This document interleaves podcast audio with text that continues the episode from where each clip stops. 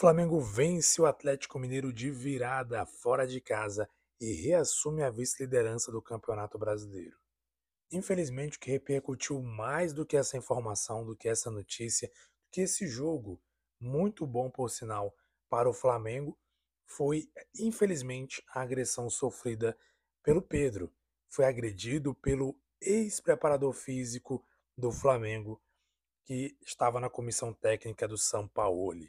E isso repercutiu negativamente durante todo o final de semana, continua repercutindo e vamos comentar sobre esse assunto e, claro, obviamente, sobre a vitória do Flamengo sobre o Atlético Mineiro. Já estamos no ar com o seu, meu, nosso podcast Mengão em Foco. Está entrando no ar o seu podcast Domingão. Mengão em Foco. Apresentação: Jesus e TH. Salve, salve nação rubro-negra, Jesus com vocês mais uma vez, já de início sempre agradecendo a sua audiência em todo o Brasil e no mundo, você que ouve nosso podcast, qualquer lugar do mundo, você que tem coração rubro-negro, você que ama esse rubro-negro Flamengo e aqui estamos para trazer mais informação, bate-papo, comentário, falando sobre essa paixão que é o Mengão queridão. Seja bem-vindo, seja bem-vinda. Se você ainda não favoritou o nosso podcast, favorite o nosso podcast na sua plataforma preferida, a plataforma que você gosta de ouvir, que você gosta de fazer download do nosso podcast. Então, favorite para não perder nenhuma atualização. Nossos podcasts são às segundas e quintas como sempre, falando de Mengão queridão, de torcedor para torcedor. Bem, nessa, vamos falar primeiramente sobre a vitória do Flamengo sobre o Atlético Mineiro. O Flamengo jogou no último sábado contra o Atlético Mineiro fora de casa, um jogo muito difícil, um jogo muito pegado, porque é o seguinte, vamos lembrar uma coisa, se você não acompanhou as notícias, o Atlético Mineiro, você tem ideia do tamanho do jogo contra o Atlético Mineiro, claro, valia pontos importantes para o Brasileirão, que conferiu ao Flamengo recuperar a segunda posição do campeonato. Porém, tem algo além disso. A gente sabe aí da tentativa, na verdade, como diz Mauro César, um jornalista que eu acompanho muito, a tentativa do Galo, do Atlético Mineiro, de buscar ali tentar forçar algum tipo de rivalidade com o Flamengo, que não existe, né? Enfim, mas devido às situações históricas, temos aí uma rivalidade, né? uma tentativa de forçação de rivalidade do Atlético Mineiro com o Flamengo. Inclusive, às vésperas do jogo contra o Flamengo, o Atlético Mineiro recebeu a visita de torcedores, fazendo festa, incentivando, é, tentando motivar o time para enfrentar o Flamengo. Olha só, para você ter ideia, com essa derrota sofrida pelo Filipão, não lembro agora a estatística, mas até então o Galo não venceu desde que o Filipão assumiu o time. Se não estou enganado, foram quatro empates e quatro derrotas. Se não estou enganado, é essa estatística. Só eu não sei muito bem. Como eu costumo dizer, gente, aqui é Mengão e Foco, eu não tô nem aí pro time, para outro time, né? Mas pelo que eu vi lá, tem uma estatística parecida com essa. Eu acho que eu acredito que o Filipão não venceu nenhum jogo sob o comando do Atlético Mineiro. Então esse jogo para o Atlético Mineiro era de suma importância. Outra coisa curiosa, uma coisa que meu amigo TH ele gosta de falar. Filipão odeia o Flamengo. Você pode perceber que todas as vezes que o Filipão enfrenta o Flamengo, que ele fala sobre o Flamengo, ele fala com um desprezo tamanho que eu nunca vi. O treinador, claro, tem seus comentários, tem seu pensamento, tem sua filosofia, mas geralmente a gente percebe né, que existe um respeito, existe ali um, uma forma respeitosa, uma forma diferente de falar do adversário, por mais que você não goste do adversário, mas, gente, um profissional não tem que gostar ou desgostar de time. Até porque um profissional, ele sabe, por exemplo, que ele pode, amanhã ou depois, ir assumir esse time que ele falou. Então é difícil ver um profissional falando mal de outro time ou demonstrar desprezo por outro time, até porque ele é profissional. Ele sabe que amanhã ou depois ele pode estar ali naquele cargo, naquele emprego. É, para nossa alegria, né, isso não acontece com o Filipão, até porque nunca a gente ia querer o Filipão no Flamengo, mas a gente percebe nitidamente o ódio que o Filipão tem do Flamengo desde sempre. E aí a gente percebe que sempre que é um jogo contra o Flamengo, eles jogam a vida. E outra vez, o Atlético Mineiro jogou a vida contra o Flamengo. O início do jogo foi avassalador, avassalador porque o, o, o Atlético Mineiro pressionou em cima, buscou uh, uh, jogar na, na, velocidade, fechar os espaços do Flamengo, Então o Flamengo teve muita dificuldade no primeiro tempo para poder romper a marcação do Atlético Mineiro e, consequentemente, conseguir abrir o placar ou, quem sabe, conseguir uma vantagem inicial. Infelizmente, na jogada, olha só, para você ter ideia como as coisas são complicadas. Obviamente, isso não virou repercussão por, algum, por dois motivos. Claro, pela vitória do Flamengo, obviamente, de virada, e segundo, infelizmente, pela agressão sofrida pelo Pedro. Mas eu creio que se não fosse isso, iria ser bastante discutido a questão da falta em cima do, é, do BH, do Bruno Henrique, na origem da jogada do gol que o Paulinho do Atlético Mineiro marcou. Gente, é bem claro, o, o BH ele domina a bola, quando ele vai puxar a bola para fazer o giro, o jogador, se não estou enganado, não lembro se foi um lateral, ele dá um pisão, claramente ele pisa na ponta dos dedos do BH, o que atrapalha ele, porque ele rolou a bola para trás para dar o giro. Quando ele vai dar o giro, ele leva um pisão. Gente, pisão é falta. Pisão é falta, não tem o que discutir. A não ser que mudou a regra que pode pisar no pé do outro, normal. Inclusive, geralmente quando acontece pisão, muitas vezes, dependendo da situação, inclusive até dado o cartão amarelo para o jogador que dá o pisão. Porque é falta isso. E aí o que aconteceu? Simplesmente não foi marcado falta, o lance prosseguiu, gol do Atlético Mineiro, e o VAR simplesmente não chamou. Não chamou. Pasmem, foi um pisão claríssimo em cima do BH e o VAR não chamou. Para você ver o tanto que a arbitragem brasileira é complicada. Como eu tenho dito, não estou dizendo que favorece ou desfavorece alguém. Errou para todos os lados no jogo também contra o Atlético Mineiro. Porém, a gente sabe o tanto que, que a arbitragem brasileira tem eh, sido muito mal, atuado muito mal nos jogos, independentemente de qual seja o time. Então, o Flamengo foi prejudicado mais uma vez pela arbitragem, um pisão claro que simplesmente foi ignorado pelo árbitro. E pior, ignorado pelo VAR. E as imagens mostram, mostram claramente o pisão no BH. Não tem o que discutir, foi falta na origem do lance. Mas enfim, o jogo o lance seguiu, fez o gol, não revisaram e, e o, o placar no primeiro tempo terminou favorável ao Atlético Mineiro. Porém, no segundo tempo, o Flamengo volta e com mudanças importantes. Quem entrou no primeiro tempo, acho que é uma questão de tentar poupar jogadores, fazia a minutagem, melhorar a minutagem ali, diminuir o desgaste. Quem estava no início no primeiro tempo era o Everton Ribeiro, no meio de campo, e o Arrascaí estava no banco. Inclusive, mais uma vez, Everton Ribeiro, na minha opinião, jogando muito mal, muito abaixo, errando muito passe, né, perdendo bolas, não consegue chutar, enfim. Infelizmente, nos dois últimos jogos, na minha concepção, Everton Ribeiro muito mal, jogando muito mal. Agora, a Rascaeta, pelo contrário, entrou e decidiu o placar. O cara é gênio. Até o pessoal fez até uma, uma brincadeira na internet dizendo que ele entrou, quebrou o dente do jogador, fez um gol de falta e ainda deu assistência. Porque realmente ele quebrou o dente do jogador, não lembro agora o nome do jogador do Atlético Mineiro, numa jogada, um lance que ele tentou que ele, uma disputa de bola normal, os dois ali, o jogador do Atlético Mineiro chega para disputar, chega até forte, tentando é, de alguma maneira tomar a bola dele por trás, porém ele acaba no movimento do braço, né, batendo no rosto do jogador, percebe claramente que não foi intencional, uma cotovelada, o jogador não foi intencional, foi um movimento na tentativa de ali de, proteger, normal no futebol, porém o jogador do Atlético Mineiro levou azar, ele perdeu um dente, se não estou enganado, foi com um dente quebrado que ele teve, até sangrou inclusive, e depois acabou sendo substituído. Mas ele, é, é, o pessoal zoando que o Arrascaeta quebrou um dente, fez uma assistência e marcou um gol. Enfim, o Arrascaeta marcou ele mesmo, marcou outro gol de falta. O Flamengo mais de ano, mais uma vez, sem fazer gol de falta. O último gol de falta foi dele mesmo, Arrascaeta. Ele fez um belíssimo gol, um chute forte no canto do próprio goleiro Everson. Inclusive, o próprio vi um, umas transmissões aqui de torcedores do, do, Galo que eles mesmos criticando, dizendo que o chute foi no canto dele, que não deveria ter aceitado. Mas assim, enfim, é, reclamaram da formação da barreira, enfim. Azar pro Everson, sorte pra gente. A bola foi muito forte no canto dele. Eu acho que nele esperava que o Arrascaeta fosse bater no canto dele. Ele bateu, encheu o pé, que quando ele pensou em voltar, eu acredito que alguém na, na barreira atrapalhou, se não estou enganado, Felipe Luiz que atrapalhou a visão dele. mas ele pensou em pular. A bola tinha ido e ela foi muito no canto, não deu para defender e o Flamengo empatou o jogo.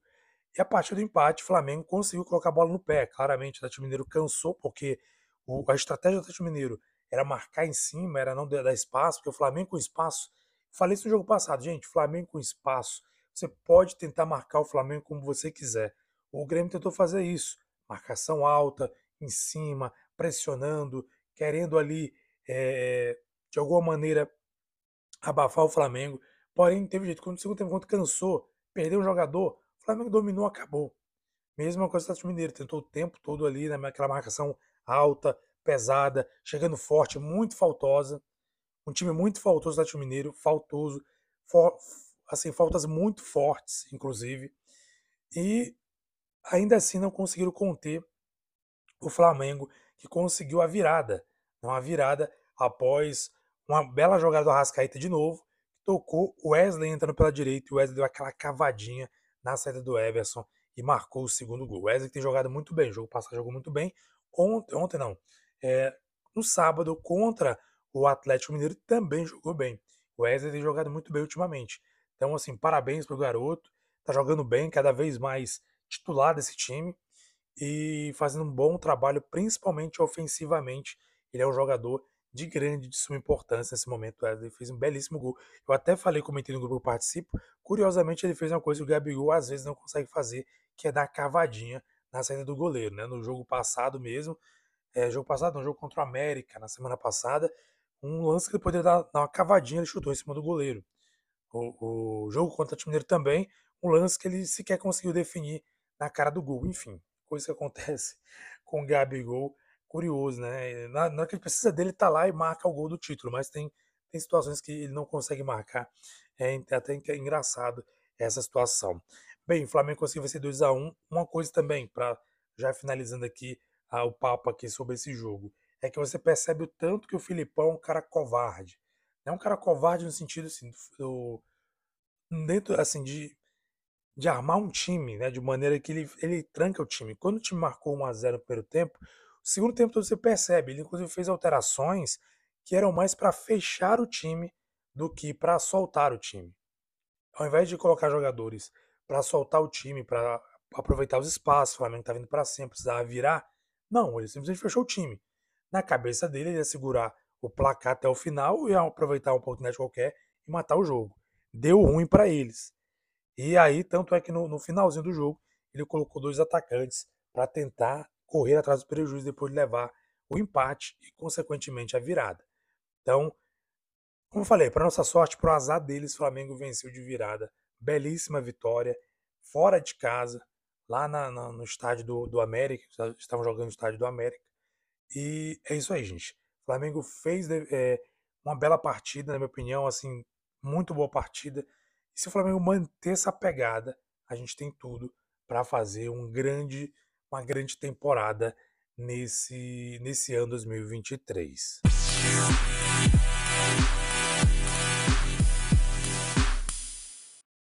Mercado da bola, Flamengo vendeu Matheus França para o Crystal Palace. O Flamengo acertou a venda de Matheus França para o Crystal Palace da Inglaterra. O atacante de 19 anos despertou o interesse dos ingleses e viveu semanas de negociação até os clubes finalmente chegarem a um acordo. O planejamento inicial era uma venda na casa dos 25 milhões de euros. Depois a diretoria rubro-negra admitiu chegar a, a, esse valor, incluindo bonificações, e foi o que aconteceu. O Crystal Palace vai pagar ao Flamengo 20 milhões de euros fixos, 104 milhões de reais, de forma parcelada, e outros 5 milhões de euros, 26 milhões, por possíveis bonificações. Ainda houve a inclusão de obrigação de pagamento de 5 milhões de euros caso França seja bola de ouro algum dia, além de 20% de mais-valia em venda futura. O Chelsea também na Inglaterra consultou, chegou a demonstrar interesse é, em França.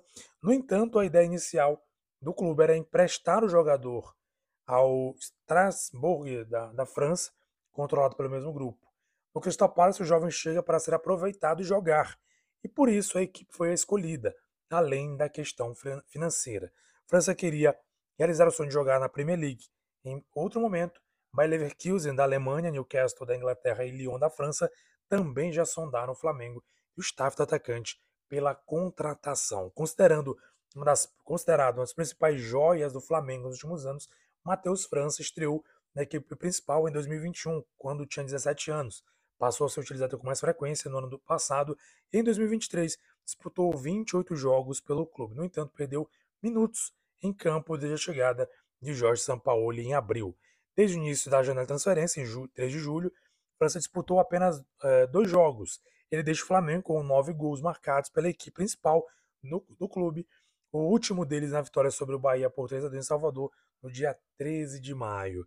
Olha aí, Matheus França, nossa, nossa joia, indo aí para o Crystal Palace, tendo, tendo aí a chance de disputar, de jogar na Premier League. O Flamengo faturando o jogador também realizando seu sonho de disputar uma Premier League. Sucesso para o Matheus França, tomara que ele brilhe muito, não só no Crystal Palace, mas no futebol mundial, para que o Flamengo fature grana, porque a gente vê que tem muita bonificação aí caso o Matheus França consiga destaque, vendas, por exemplo, sempre tem ali um percentual de vendas futuras, né, que o jogador é vendido para outro clube e arrecadado uma grana em cima de vendas futuras, e claro aí, essa bonificação até mesmo de bola de ouro né, do jogador Matheus França, por que não, né?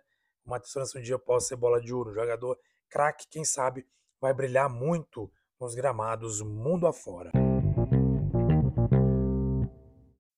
Não deixe de seguir-nos nas redes sociais, arroba Mengão Foco, tudo junto sem acento, Facebook e Instagram. Também lá no YouTube, youtube.com barra arroba Mengão em Foco. Não esquece também de favoritar a sua, na sua plataforma preferida de podcast para não perder nenhum dos nossos episódios. Saudações rubro-negras. Mengão em Foco.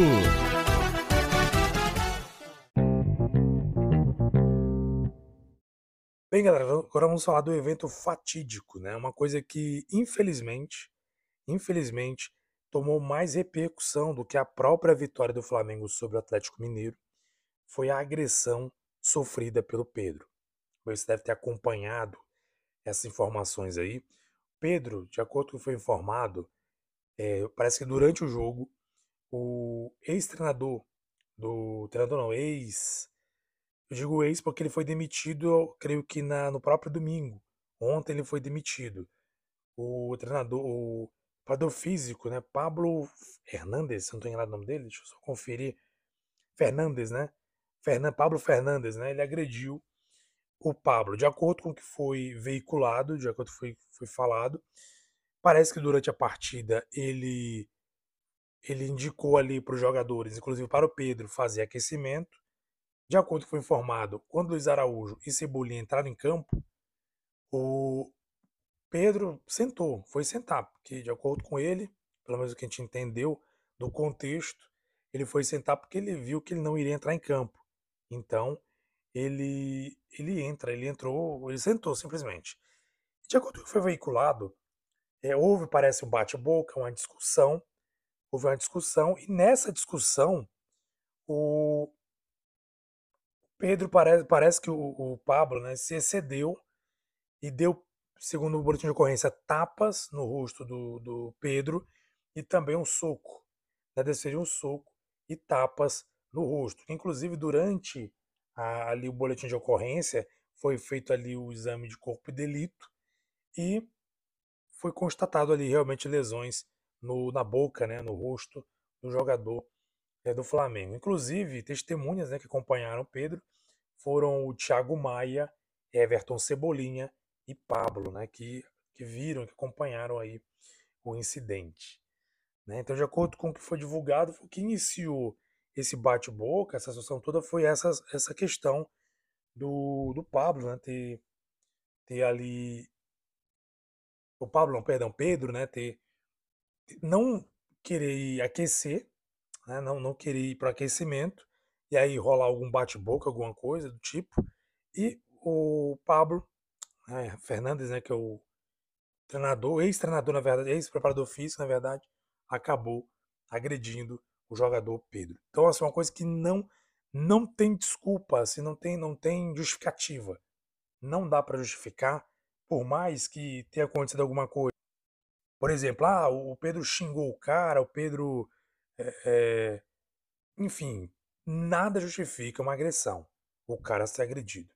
E aí vem um ponto. Primeira coisa, o Pedro estava errado? Estava errado. Inclusive, é, notícias veiculadas hoje pela manhã é, dizem né, que o Pedro ele vai, ele vai inclusive ser, ele vai, vai ser punido pelo ato de indisciplina. Porque o erro do Pedro nessa história, claro, agressão, como eu falei, nada justifica agressão. Mas o principal erro do Pedro na história é não ir aquecer.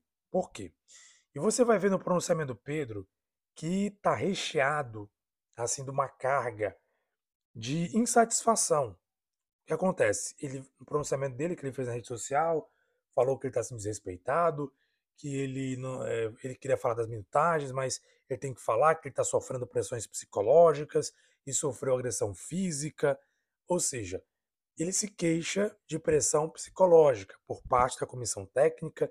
Não sei se isso vai envolver o Sampaoli, mas enfim, eu até vi uma veiculação também de uma notícia dizendo que, não sei se ele mencionou, foi falado, uma crítica, por exemplo, São Paulo, agora, na minha opinião, não é errada e não é nada demais. Claro, depende do tom que é feita a crítica e do tom que é feito a colocação. Por exemplo, ele disse né, que foi, foi ali o, o São Paulo teria dito para ele, isso o Eric Faria trazendo informação, o repórter da Globo, que ele teria ficado chateado porque há um tempo já não está dando muito certo o Pedro com a comissão técnica. No jogo contra o Grêmio, ele teria ficado chateado porque o, o São Paulo fez um comentário que ele deveria ter definido o placar. Porque realmente, eu até comentei no podcast passado que o Pedro entrou na cara do gol algumas vezes, e uma delas, quase dois metros ali do gol, ele estou totalmente para fora. Então, assim, ele poderia ter definido o placar ali, matado o jogo, mas não fez isso. E o São Paulo, ele comentou alguma coisa a respeito. E parece que o Pedro não gostou. Mas, gente, não está errado. De fato, ele teve uma chance clara de fazer. Agora, obviamente, a gente não vai, a gente não está no contexto, não está acompanhando, não sabe qual o teor, qual o tom de cobrança do treinador, da comissão técnica, mas assim, é, tem que se rever isso. Primeira coisa, o Pedro, se ele está achando que está sofrendo pressão psicológica, tem que se avaliar. Será que ele está sofrendo mesmo? Ou será que ele está entendendo isso?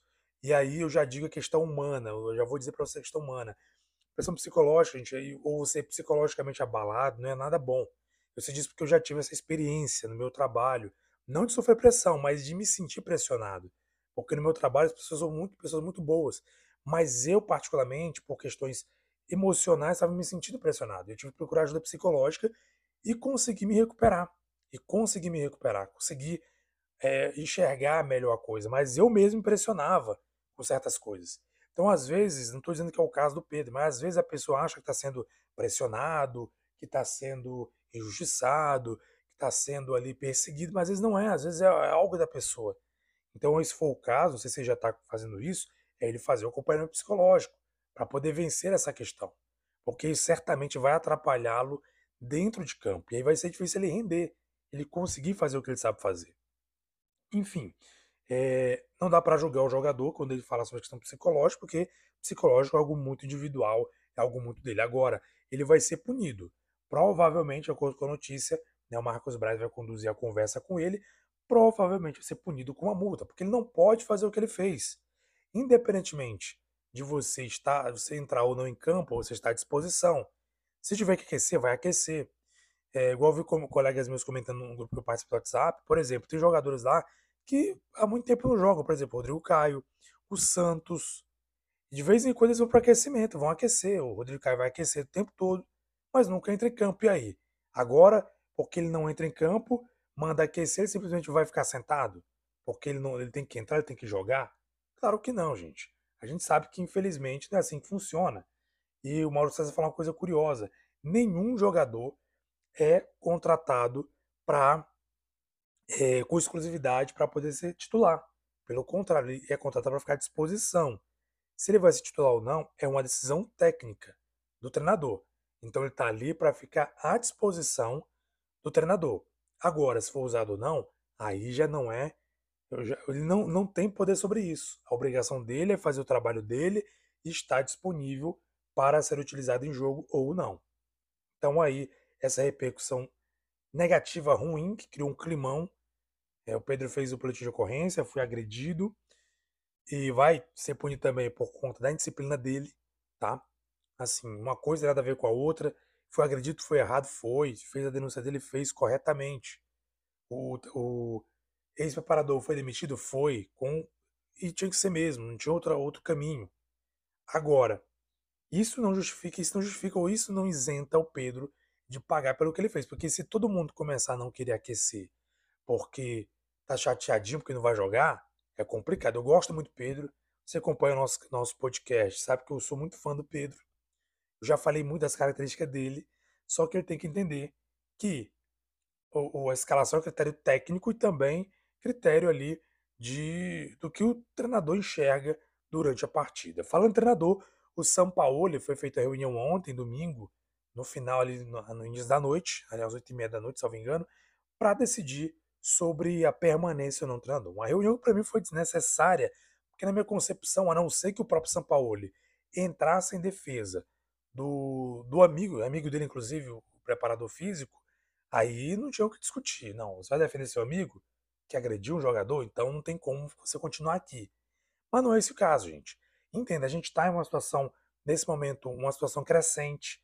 O Flamengo está aí mais uma vez, não lembro aqui agora, de cabeça, mas a, a, a bons jogos, aí, cinco ou quatro jogos, sem perder.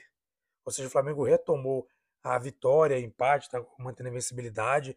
Estamos aí vivos em duas Copas, a Libertadores, que inclusive tem jogo nesta quarta-feira, e na Copa do Brasil. Então não seria bom para o Flamengo perder o São Paulo agora.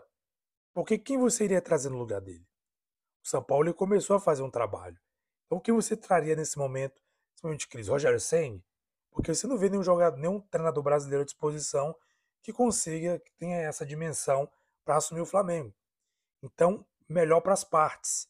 Né? E a reunião é, que foi realizada cravou a permanência do São Paulo. E eu acredito que era o que tinha que acontecer, porque o São Paulo não tem nada a ver com a agressão, não foi ele que bateu em ninguém. E se o, o amigo dele que é preparado bateu, ele não pode ser responsabilizado por uma coisa que outra pessoa fez. Isso não tem cabimento algum. Tá? Agora, saber como é que vai ficar o clima entre ele e o Pedro. Agora, certamente tem que haver uma reunião, principalmente entre, se for o caso, todos os jogadores, ou então Pedro e o Sampaoli, para que eles se entendam, para que eles entendam profissionalmente o que está acontecendo, para que não gere isso um desconforto que leve essa situação até o final da temporada. Até porque o Flamengo precisa e muito que os jogadores estejam bem alinhados com o treinador, porque estamos brigando aí por títulos importantíssimos nessa temporada. Uma vez Flamengo, sempre Flamengo, Flamengo sempre o maior prazer vê-lo brilhar, seja na terra, seja no mar, vencer.